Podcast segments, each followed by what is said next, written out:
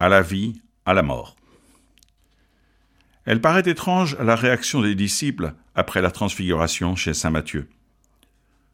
On aurait attendu, comme Marc le rapporte de son côté, qu'il s'interroge sur cette curieuse annonce d'une résurrection.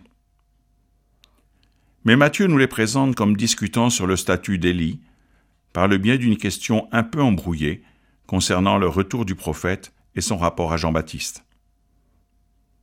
Certes, Élie était présent à la transfiguration, et l'on pouvait s'interroger sur lui.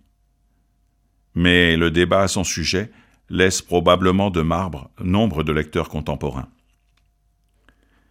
C'est le moment de se rappeler que les évangiles, et les textes bibliques plus généralement, sont écrits en vue d'un public déterminé, même si leur propos a des visées plus lointaines.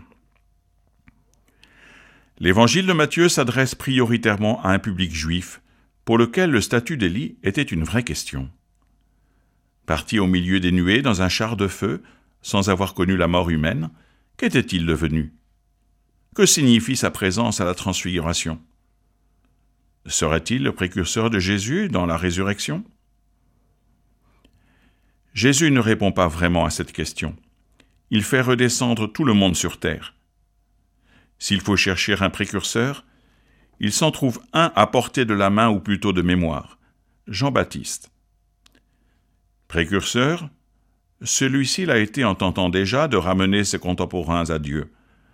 Mais il a payé de sa vie cette entreprise de remise en place. Les disciples doivent donc comprendre que la transfiguration, et donc la résurrection, annonce une gloire qui passe par la mort et la dépasse.